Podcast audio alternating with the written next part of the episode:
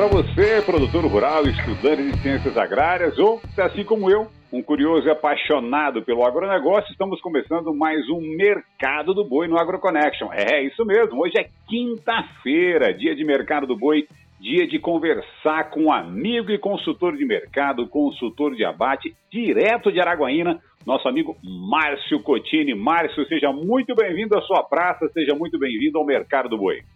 Obrigado, Marcos. Estamos aqui à disposição para falar com o amigo produtor. Márcio, como é que foi o mercado do boi essa semana? O que, que aconteceu que movimentou o mercado? Teve uma gangorrazinha aí nesse, nessa quarta e quinta-feira, né?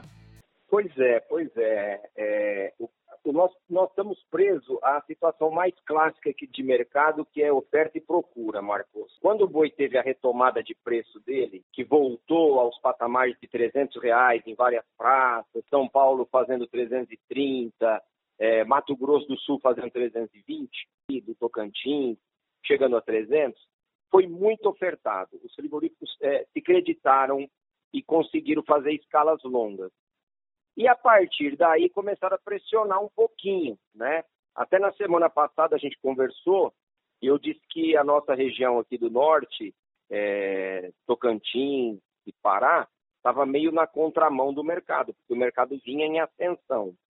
Mas essa situação se reverteu, ou quer dizer, parece que o pessoal copiou nossas praças aqui e o mercado ficou pressionado em São Paulo, Mato Grosso, e todas as, as negociações foram feitas em patamares inferiores da semana retrasada já.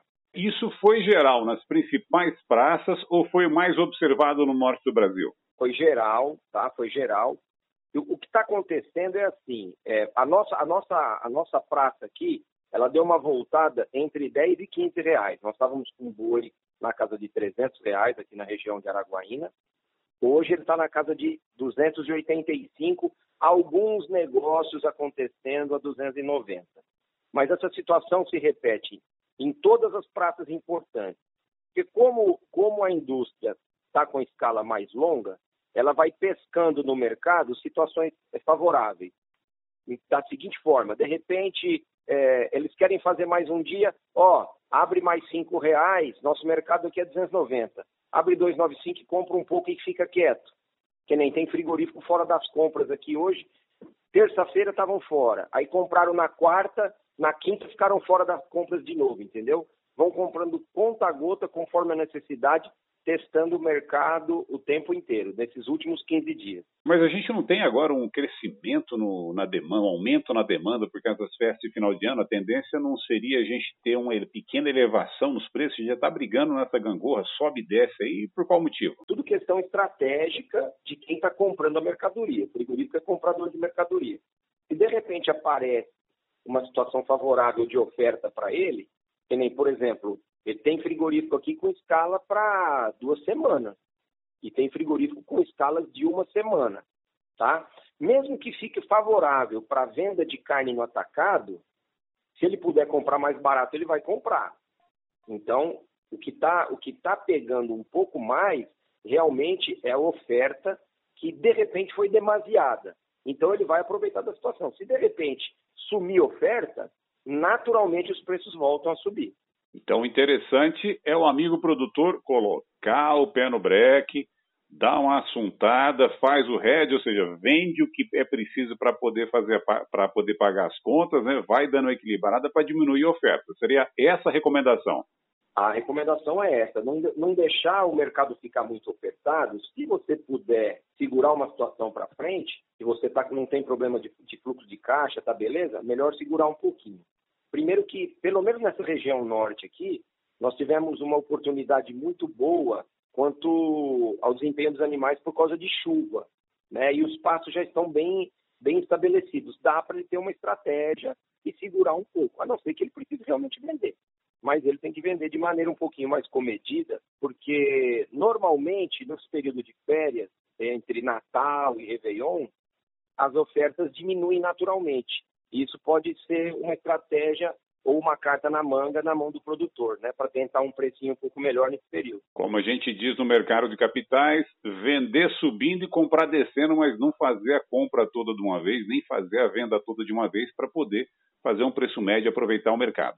Exatamente. A impressão que a gente tem, Marcos, é que a gente, o, o produtor ficou 90 dias com os preços extremamente achatados e, e, e, ficou meio desesperado. Quando ele viu o mercado voltando e ele tinha é, é, boi pronto para abate, ele ofertou, sabe? O boi chegou 300, ah, não sei se vai mais para frente, se não vai. Não tinha nem dado boi de 300 reais, assim, de maneira geral, em algumas praças.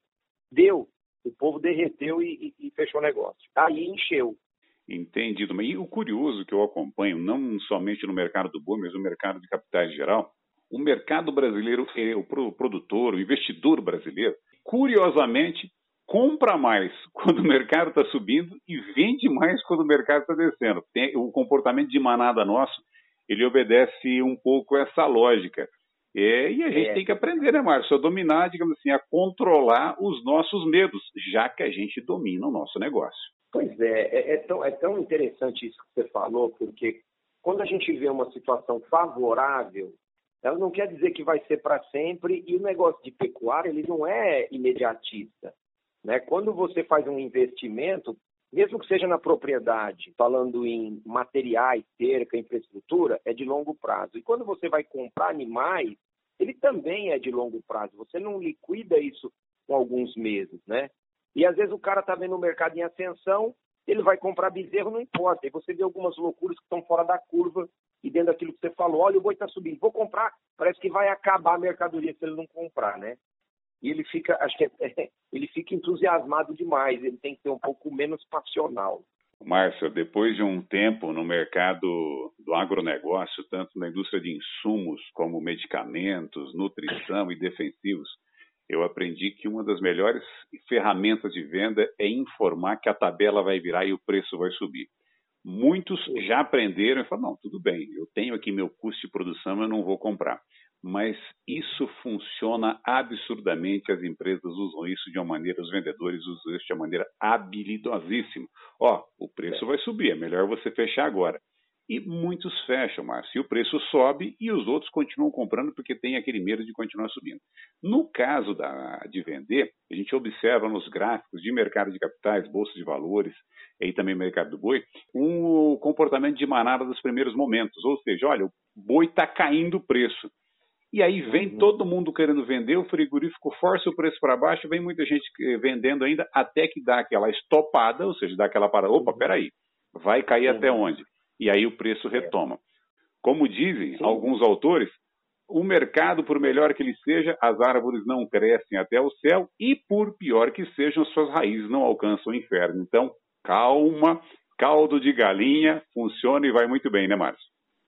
Exatamente, Marcos. É, é, esse ímpeto, né, ele tem que ser controlado.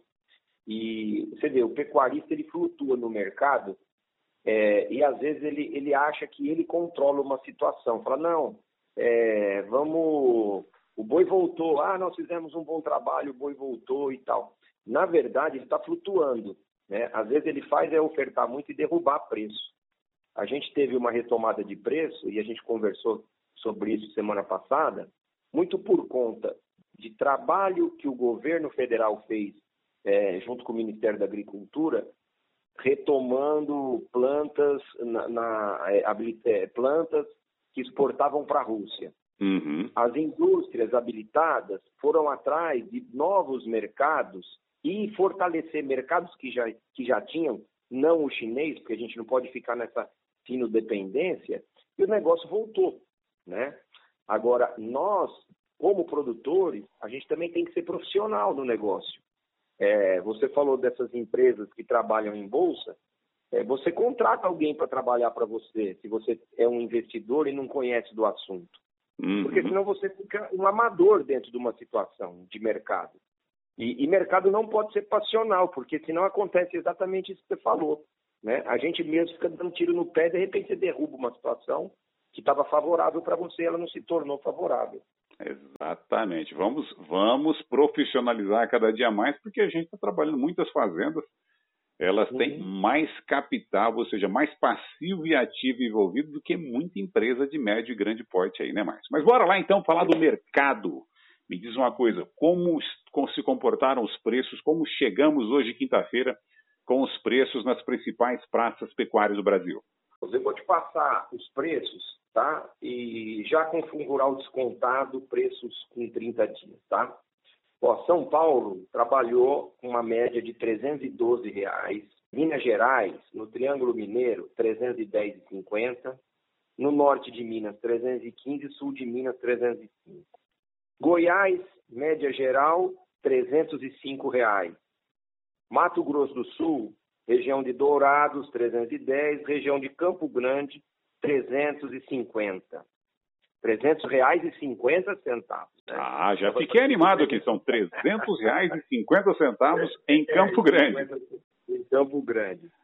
Mato Grosso, 295 e outras praças do Mato Grosso, que é muito grande, 290.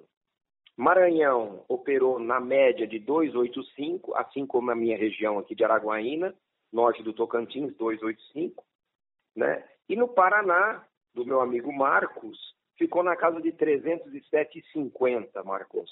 307,50 preço do boi no Paraná. Exatamente, exatamente.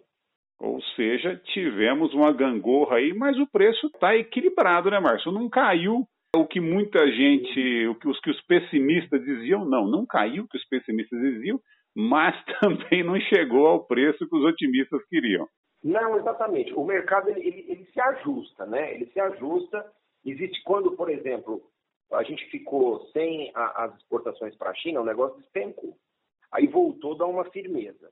Aí dentro daquele cenário de equilíbrio que voltou, a oferta e a procura vai fazer com que esse mercado ande sem essas grandes oscilações, entendeu? Mas vai ter. Nós estamos hoje com um mercado um pouquinho mais frouxo do que estava semana passada, retrasada, um pouco mais acomodado, eles com as escalas mais confortáveis. Mas nada para assustar, porque, na verdade, está meio que na nossa mão. Quando a gente teve um problema com a China, não ficou na nossa mão. Agora está na nossa mão, é questão de oferta. Né? Então pode se controlar. E o que esperar para a semana que vem? Marcos, vamos torcer para que essas ofertas enxuguem um pouco e a gente comece a ficar mais próximo das festas, quando o consumo de carne realmente é maior e o produtor começa a, a já querer sair fora do mercado e ficar só alguns tentando operar e vender mercadoria. Isso pode trazer algum benefício tá? mas não é nada que a gente possa cravar. Mas pode ser que tenha um reflexo positivo daqui para o dia 20, por aí. Então, vamos esperar. O cenário é de otimismo, mas uhum. o amigo produtor precisa controlar a demanda, precisa se organizar, porque se a gente uhum. provocar uma enxurrada de mais boi no mercado, de mais boi na fila da escala uhum. frigorífica, com certeza a gente vai ter uma pressão de baixa. Márcio, muitíssimo obrigado, muitíssimo obrigado por sua presença aqui no Mercado do Boi, a sua praça.